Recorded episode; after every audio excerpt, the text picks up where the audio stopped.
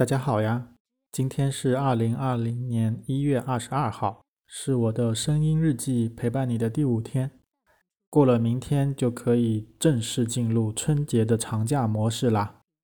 本来设定的是一个早上叫醒的节目，结果拖到了下午，抱歉啊，只能跟大家说下午好。昨天晚上呢，我拍了一些开箱的视频，所以弄到比较晚。早上起来的时候又是大雾，开车也比较困难。昨天大家也看到了，钟南山院士已经去了武汉了。网上传他的那些健身的照片，这是一位八十四岁的老人，依然是这么健硕的身材。所以两年前我开始系统健身是一个非常正确的选择。优秀的人其实他们的生活方式大体相同。虽然我不是优秀的人，但我希望能够。尽量贴近他们的某一种生活方式，所以大神来了，大家不要惊慌，所有的资讯都看主流认证媒体，做好个人防护，没事就别瞎走动了，保护好自己，保护好别人。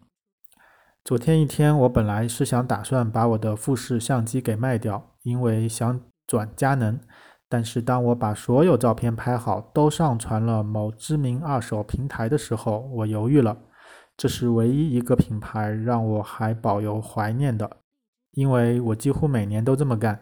其他的一些品牌每年都会迭代他们自己的产品，那我想说，总归要用最新的型号，把老的型号卖掉，这样还可以回一些本。每年都是拿最新的科技产品，但富士真的让我犹豫了一下，因为毕竟新款还没有出来。这个机器呢，用起来也也比较顺手，而且小巧方便携带，并且外形文艺。利用长假，让我再冷静冷静想一想。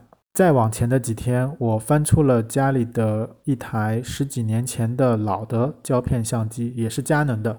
我可能还有一个柯达的老式胶卷相机，我想尝试着先用家里的这些老相机买一点胶卷装上去拍一下。其实现在冲洗也很方便，万能的网络。那些商家还能帮你扫成电子版，自己不用额外再买一些设备，就是花点钱和等待的时间。想体验一下玩胶片人的感受，找回曾经让我们快乐的胶片时光。用胶卷拍，你每一张都会全神贯注，每一张你都会认认真真。而数码相机，你只用关心有没有电，卡里的容量够不够，你就可以一直拍，然后在几十张当中选一张。因为你拍的都很随意，拍的数量又很庞大，所以你会没有对一个特定的场景和时间点产生记忆。快门按多了，我甚至都记不得是不是我拍的了。所以在拍照的热情就要遇冷的时候，换一些拍摄的方式，换一些器材，重新找到新的兴趣点，也是不错的选择。不过现在网上都已经不能买东西了，这种老的相机所用的专用电池还有胶卷什么的。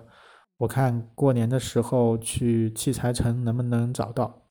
好了，今天的声音日记就到此为止吧，我们明天再见。